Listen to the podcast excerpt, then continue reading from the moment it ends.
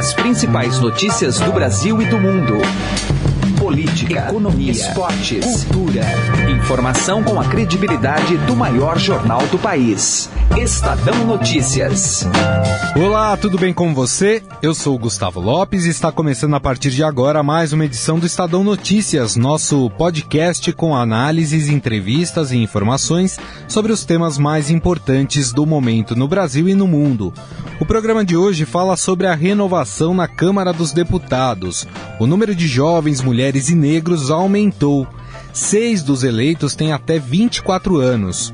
Um em cada cinco dos 243 eleitos que nunca ocuparam uma cadeira na casa tem até 35 anos. Traremos uma reportagem com alguns desses nomes que representam diferentes linhas ideológicas e qual será o papel no Congresso Nacional. Além disso, vamos analisar de que forma esta renovação pode afetar a governabilidade do futuro presidente. O número de partidos aumentou de 25 para 30, ou seja, o diálogo não será tão simples. A cláusula de barreira também terá um papel importante nesta distribuição. Partidos se fortalecerão e outros podem desaparecer. Para o cientista político e diretor do movimento Voto Consciente, Bruno Silva, é preciso aguardar o ano legislativo começar para analisar se a renovação fará diferença ou não e ainda a coluna Direto ao Assunto com José Neumann e Pinto. Você pode ouvir e assinar o Estadão Notícias tanto no iTunes quanto em aplicativo para o Android. E também pode seguir nas plataformas de streaming Deezer e Spotify. Em ambas, basta procurar pelo nome do programa no campo de buscas e passar a acompanhar todas as nossas publicações. Para mandar seu e-mail, o endereço é podcast@estadão.com podcast@estadão.com. Ouça e participe. Eleições 2018. Jovens ganham espaço no Congresso Nacional após o pleito legislativo deste ano. Acompanhe a reportagem de João Abel. Renovação política. Duas palavrinhas que estiveram em alta no debate eleitoral deste ano. Mas afinal, nosso poder legislativo foi realmente renovado? Se pensarmos em termos quantitativos, a resposta é sim. A Câmara dos Deputados teve uma taxa de renovação de 52%, a maior dos últimos 20 anos. Isso significa que das 513 cadeiras na casa, 243 estarão ocupadas por caras novas a partir do ano que vem. Quarto nome mais votado para a Câmara Federal no país, com mais de 460 mil votos, Kim Kataguiri do Democratas acredita que a maior presença de jovens trará mudanças na forma de fazer política no Congresso. O que em comum, né, tanto de esquerda como de direita mais jovens, podem trazer é um mandato mais transparente, mais participativo em que você tem mais acesso ao eleitor via redes sociais, o eleitor consegue falar com você, consegue te mandar mensagem, te mandar pergunta, te ver ao vivo todos os dias em transmissões, enviar sugestões, enviar projetos, é, quebrando aquela lógica tradicional de o político faz um, um, gabinete, usa o cotão para usar um gabinete externo no seu curral eleitoral e aí escuta pessoalmente lideranças locais, etc. Dessa vez tem um contato muito mais simples, muito mais fácil, a pessoa não precisa sair de casa, procurar um gabinete externo e marcar um horário com o deputado para que ele, quando não esteja em Brasília, atenda ali seu, seu, sua zona eleitoral. Agora tem um acesso muito mais simples, mais fácil. Com apenas 22 anos de idade, Kataguiri será um dos mais jovens parlamentares da nova legislatura. Além do ex-líder do MBL, outro nome que chama a atenção no top 5 dos federais mais votados é o de João Campos, do PSB de Pernambuco. O jovem, de apenas 24 anos, teve quase meio milhão de votos no estado nordestino e é filho do ex-governador Eduardo Campos, morto em um acidente aéreo em agosto de 2014, quando concorria à presidência. Já a deputada mais jovem de toda a Câmara é Luísa Canziani, do PTB do Paraná, que completou 22 anos em abril deste ano. Filha do também deputado Alex Canziani, Luísa é estudante de Direito e vai ocupar seu primeiro cargo eletivo. Mais votada pelo PSOL em São Paulo, com quase 250 mil eleitores, Sâmia Bonfim, de 29 anos, enxerga na votação massiva de jovens uma insatisfação com os velhos caciques do Congresso. Mostra que as velhas formas de fazer política, de cabos eleitorais, de máquinas partidárias, de muito dinheiro, é, os figurões, caciques de sempre, né, ou os coronéis de sempre, estão sendo questionados. Tem uma crise política muito profunda no nosso país e ela também é expressa nas figuras que estão na política há 20, 30 anos, né? E isso é importante porque a gente superou velhas máquinas e grandes caciques que davam por óbvio que seriam reeleitos e não conseguiram uma cadeira. Isso é bem significativo, aponta para um caminho de renovação muito importante para a gente seguir no próximo período. Vinícius Poit, do Novo, disputou sua primeira eleição e também acredita que o voto em pessoas que nunca ocuparam cargos foi uma forma de protesto da população. Um dos principais fatores aí, né, eu faço parte lá do, do Renova BR, do Renova Brasil, né, fundado pelo Eduardo Mufarrege, e a gente fez pesquisa, a gente conversou e tinha muita gente que falava assim, olha, eu quero votar em quem nunca teve lá. Né? Então o fator renovação, o fator em votar em alguém novo, né, foi primordial nessa eleição. Para Kataguiri, a proximidade com as redes sociais e o financiamento público de campanha também foram fatores que contribuíram para a maior penetração dos novos candidatos no eleitorado brasileiro. Mais do que nunca, o voto de opinião ganhou força e isso significa que pessoas mais novas que expõem suas opiniões, que participam de debates, que fazem vídeos para o YouTube, fazem vídeos para o Facebook, têm uma maior chance de se expor, têm uma maior chance de ganhar projeção política, gente que nunca disputou a eleição. E isso só veio não por causa do sistema político, mas acho que por causa do maior consumo tanto de redes sociais como do tema política, né, que nunca foi tão comentado, para o bem e para o mal. Samia Bonfim acrescenta que a máquina partidária e o tempo de TV não tiveram uma influência tão grande quanto em outras eleições. Outro elemento é que tempo de TV, estrutura partidária, dessa vez não foi o mais determinante para as pessoas serem eleitas. Eu mesma, eu apareci uma vez por 30 segundos na TV, quase nada, durante a inserção eleitoral, e uma vez 9 segundos no programa eleitoral. Isso não é quase nada, quase ninguém viu. Mas mesmo dentro do meu partido, eu fui a mais votada aqui do estado de São Paulo. Mesmo com o aumento de lideranças jovens, o índice de deputados de até 30 anos permaneceu o mesmo em relação a 2014, somando 28 nomes. O número se torna mais expressivo entre 31 e 40 anos, faixa etária na qual foram eleitos 112 deputados. Com 24 anos, Tabata Amaral do PDT foi a sexta candidata mais votada em São Paulo, e será mais uma voz da juventude na Câmara em 2019. Após sua primeira campanha, a pedetista avalia que a falta de credibilidade e de confiança ainda foi um problema na corrida eleitoral dos mais jovens. Quando eu estava na rua, as pessoas sempre olhavam para mim com um certo espanto. Eu sou jovem, pareço ainda mais jovem, sou mulher, venho da periferia, ou seja, eu não sou o perfil típico de político. E eu sempre, quando a pessoa já olhava assim, quase questionando se eu poderia me candidatar, para quebrar um pouco o gelo, eu sempre brincava que, olha, é, não é muito comum, eu sei que causa estranhamento, só que não está escrito que a gente não pode. Não está escrito que a política é só para herdeiro, para filho, neto, bisneto de fulano. Então a gente tem que tentar, né? Faltou algum doido para ir lá primeiro. Então, inicialmente, ser jovem trazia uma certa desconfiança, mais no sentido de: será que vai dar conta? Será que vai conseguir? E eu sempre tentava mostrar que essa força da juventude, ela seria muito importante para a transformação do Congresso. Apesar de terem trajetórias parecidas, os novos rostos da Câmara não formam necessariamente uma bancada jovem inteiramente coesa. Pelo contrário, eles devem ser os novos protagonistas das disputas políticas e ideológicas no Congresso. Samia Bonfim aponta para um acirramento da polarização na Câmara. Teve uma renovação do ponto de vista em que as posições mais claras, mais radicais, elas têm mais espaço agora no Congresso, né? O PSL acabou é, sugando um pouco dos votos da direita tradicional, do Centrão, do próprio PSDB, Democratas e outros. E pela esquerda, o próprio crescimento do pessoal indica um pouco isso. A gente dobrou a nossa bancada no Congresso Nacional e dobrou através da eleição de mulheres, mulheres jovens, negras. O que todos os novos deputados concordam é que o parlamento precisa estar em maior conexão com o eleitor e resgatar a confiança na política. Acho que é, os deputados mais novos vão buscar explicar o processo legislativo, explicar o que acontece na Câmara dos Deputados, que ainda é mistério para a maior parte da população, e levar essa transparência, essa rapidez que as redes sociais levam e que, assim, vem cada vez mais sendo consumida por pessoas mais velhas também, né? Mas hoje, acho que com maestria é, da política brasileira, realmente quem sabe utilizar são os mais jovens. Esses candidatos novos, todos, né, novos de idade, novos numa eleição nova, enfim, todos eles utilizam muito as redes sociais para dialogarem com o seu público eleitor,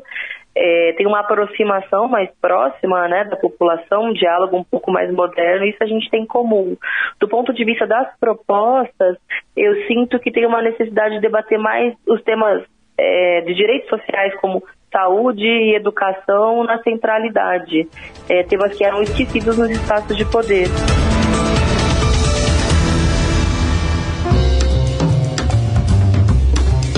Eleições 2018. E como o tema do nosso podcast de hoje é a renovação na Câmara dos Deputados, né? Tivemos um índice aí de renovação de 52%, o maior em 20 anos. A gente vai tentar entender um pouco como é que toda essa turma vai conseguir conversar e mais do que isso, como é que o presidente, o próximo presidente, vai conseguir dialogar com um congresso tão plural. Para conversar conosco sobre este assunto está na linha o cientista político e um dos diretores do movimento Voto Consciente, o Bruno Silva. Tudo bem, Bruno? Tudo bom, Gustavo? Muita gente vê que uma renovação é positiva dentro do Congresso Nacional. É uma melhora, pode melhorar, ou a gente vai ter que esperar ainda esse Congresso caminhar para saber como é que vai ser a, a história? Olha, como tudo na política brasileira, acho que a palavra que define bem é depende. Depende do que a gente vai esperar dessas novas lideranças e depende daquilo que essas lideranças, esses representantes políticos, vão efetivamente conseguir colocar em marcha dentro do Congresso. Gosto sempre da ideia e do princípio de que nem tudo que é novo é necessariamente bom, moderno, né, sofisticado, e nem tudo aquilo que é velho é necessariamente atrasado, ruim, problemático. Obviamente que, se a gente olha o quadro do resultado das eleições, a gente sabe que algumas lideranças políticas que ali estavam há mais de, de 20 anos à frente do poder já estavam desgastadas quando não estão ainda aí envolvidas em vários escândalos de corrupção que certamente passaram a ser investigados daqui em diante. Então, quer dizer, nós tínhamos ali lideranças tradicionais que atravancavam muitas das vezes o desenvolvimento de uma agenda para o país. Mas, ao mesmo tempo, quando a gente olha agora esse resultado do Congresso, nós temos um Congresso Nacional cuja orientação ideológica ela é mais conservadora e ela deu uma guinada forte mais para a direita. Prova disso é o resultado das urnas, por exemplo, do partido do atual é, do, do, do, do, candidato, né, agora que está no segundo turno, uhum. o candidato Jair Bolsonaro, cujo partido PSL teve um aumento significativo na representação política. Partiu de 1 para 56. Então, quer dizer, para 52, aliás. Então, isso quer dizer que em larga medida, nós tivemos uma, um, aumento, um, um, aumento desse segmento mais conservador. Sim. E não apenas ali, mas se a gente olha também para aqueles partidos mais posicionados à centro-direita, nós vimos também que eles conseguiram espaço interessante dentro do Congresso mas também é um congresso com algumas peculiaridades, né? Mais plural, por exemplo, o PSOL, né, também aumentou a sua bancada, o PT continua sendo a maior bancada do congresso. Como é que essa turma toda vai conseguir dialogar? Problema dessa turma toda conseguir dialogar passa antes pelo problema de que o futuro presidente, seja ele candidato Jair Bolsonaro, seja ele candidato Fernando Haddad, terá de início. Nós sabemos que em todos os sistemas políticos de maneira geral, tanto os presidencialistas quanto os parlamentaristas, há uma necessidade inicial do governo conseguir formar a sua base de apoio, conseguir formar a sua maioria parlamentar para que possa colocar em marcha a sua agenda para o país, que é formada com base nas propostas que ele construiu ao longo da, da, da campanha eleitoral. Agora veja, o nosso próximo congresso é, primeiro, o congresso mais fragmentado do planeta. Nós temos 30 partidos que inicialmente estarão representados dentro do legislativo, numa quantidade de 18 partidos que nós, cientistas políticos, chamamos de número efetivo de partidos. Ou seja, aqueles partidos cujo peso das bancadas é significativo dentro do processo decisório. Então, isso traz para o futuro presidente uma dificuldade, primeiro, de conseguir formar a sua base de apoio. Não dá para formar a base de apoio com purismo ideológico. Por quê? Nós temos dentro desses 30 partidos, como você bem coloca, partidos de diferentes matizes, tanto mais à esquerda quanto mais à direita. Então, isso exige por parte do presidente uma capacidade de coordenação política da sua futura coalizão de governo, que certamente implicará em arrefecer um pouco do discurso político e arrefecer um pouco dos pontos que vêm sendo apresentados na campanha eleitoral, seja do lado mais à direita, seja do lado mais à esquerda, tentando trazer um pouco mais próximo ao centro. O quão rebelde esse Congresso pode ser inclusive em relação às decisões partidárias. Um partido decide, não vamos votar assim, mas dentro do partido você tem diferentes correntes ideológicas. Também é um empecilho? Isso é um fator que a gente ainda vai observar em virtude de um elemento que está posto nessas eleições, que é a questão da radicalização política. Se a gente olha para trás para poder ter alguma coisa como parâmetro, a gente pode imaginar que esses partidos continuarão sendo extremamente disciplinados do ponto de vista de controlar as preferências dos seus deputados, sobretudo quando a gente olhar para os líderes partidários. Por que, que eu digo isso? Nós temos dados consistentes, por exemplo, dentro do Banco Legislativo do SEBRAP, que mostra que desde meados dos anos 80 até os dias de hoje, na nossa democracia, os partidos políticos vêm mantendo altas taxas, altas taxas no que diz respeito à disciplina né, das pessoas em relação ao líder de governo e em relação ao próprio governo. Então, ou seja, os partidos conseguem ser fortes dentro do Congresso, conseguem controlar os seus deputados e sempre conseguiram historicamente. Agora, qual é o ponto que está sendo colocado para essas eleições? Temos visto cada vez mais a formação de bancadas e muitas das vezes a construção de determinados pontos da agenda política em formatos parapartidários, ou seja, para além dos partidos políticos e muito no sentido das frentes parlamentares. Né? Então, quando você olha, por exemplo, a bancada mais ligada ao setor do agronegócio, é uma, é uma frente mais pluripartidária. Uhum. Quando você olha uma bancada que é identificada como a bancada da bala, ela tem uma frente pluripartidária. E parte dessas, dessas lideranças, parte desses representantes políticos, ao invés de atravessarem o caminho por meio das lideranças dos seus partidos, têm buscado atalhos para os apoios, para articular esses apoios, ainda nesse momento eleitoral, para além das siglas, dialogando diretamente com, com os candidatos. Sobretudo isso tem se observado no caso do apoio ao Bolsonaro, cujos partidos não querem estar identificados, em alguma medida, com o discurso mais radical do candidato, uhum. para não queimar a imagem do partido, uhum. mas alguns dos seus membros acreditam que é eficiente e que é desejável essa aproximação, antecipando um futuro jogo que seria né, a realização da construção do apoio político para a formação de uma coalizão. Então, há alguns jogos ocultos, vamos dizer assim, que esses atores têm jogado já na perspectiva pensando no futuro governo. Agora é notório dizer o seguinte: nesse momento no qual nós estamos atravessando, que é um movimento de grande tensionamento da democracia no Brasil, o fato de que, a grosso modo, os partidos não estão anunciando apoio a nenhuma das candidaturas e estão se ausentando do debate político mostra a grande incerteza na qual está mergulhado o processo, sobretudo porque, se a gente olha de maneira geral para o resultado das eleições, há um grande derretimento do centro político, a política dando uma guinada mais à esquerda e uma grande capacidade de resiliência, sobretudo, por parte do PP e os demais partidos de esquerda que agora passam a gravitar em seu entorno novamente. Nós conversamos com um cientista político e um dos diretores do movimento Voto Consciente, o Bruno Silva, que nos falou um pouco mais sobre essa nova configuração do Congresso Nacional. Bruno, mais uma vez, muito obrigado pela sua atenção. Eu que agradeço, um grande abraço aos nossos ouvintes. Direto ao assunto, com José Neumann e Pinto.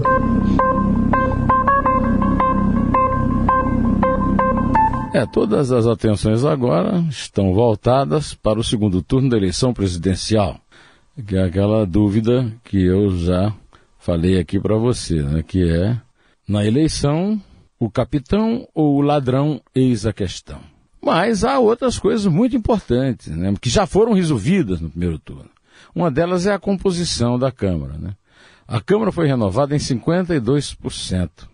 Você pode pensar que é pouco, é metade mais 2%. Olha, não é pouco não, é o maior índice em 20 anos. Essa renovação nem sempre reflete uma renovação mesmo. Por exemplo, vamos pegar dois deputados bem jovens que foram eleitos. É, o Kim Kataguiri, que queria até ser presidente da Câmara, mas não pode, porque não tem idade para isso.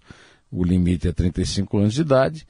Né? E o João Campos. O João Campos é filho do Eduardo Campos, é neto de Miguel Arraes. Ou seja, o mais jovem deputado da Câmara é descendente da mais antiga é, oligarquia do Brasil, os Alencar de Crato, no Ceará, através do seu avô, Miguel Arraes, que é um membro dessa oligarquia. Isso não quer dizer, contudo, que a renovação seja apenas dentro das oligarquias, por parentela. Não. É uma Câmara nova, vai ser uma nova realidade, a Câmara manda muito. Eu já falei várias vezes e repito, qualquer que seja o presidente vai ter uma longa tarefa a desempenhar negociando com a Câmara. É uma Câmara composta basicamente por advogados, empresários e políticos, como sempre, mas uma grande, um aumento de participação de militares, de mulheres e de negros. Ou seja, uma Câmara, é, de certa forma, reflete melhor a questão da variedade no Brasil. Né?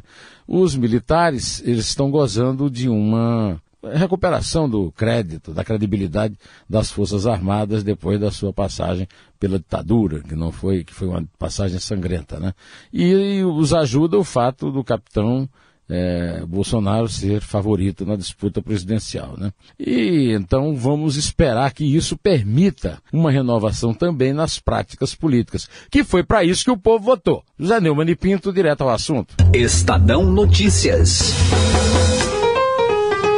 Há 72 anos, a PUC São Paulo faz do ensino de excelência um bem social. A pós-graduação da PUC São Paulo, além de ser referência internacional, é uma das que mais formam mestres e doutores no Brasil. Seja PUC. Processo seletivo, mestrado e doutorado. Inscrições até 26 de outubro pelo site pucsp.br. Estudar na PUC São Paulo não é algo que faz parte de um momento da nossa vida, faz parte da nossa história. Estadão Notícias. O Estadão Notícias desta sexta-feira vai ficando por aqui. Contou com a apresentação minha, Gustavo Lopes, e participação de João Abel. O diretor de jornalismo do Grupo Estado é João Fábio Caminoto. De segunda a sexta-feira, uma nova edição deste podcast é publicada.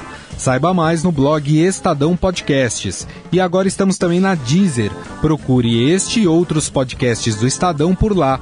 E mande seu comentário e sugestão para o e-mail podcast@estadão.com. podcast@estadão.com. Um abraço, um bom final de semana e até mais. Estadão Notícias.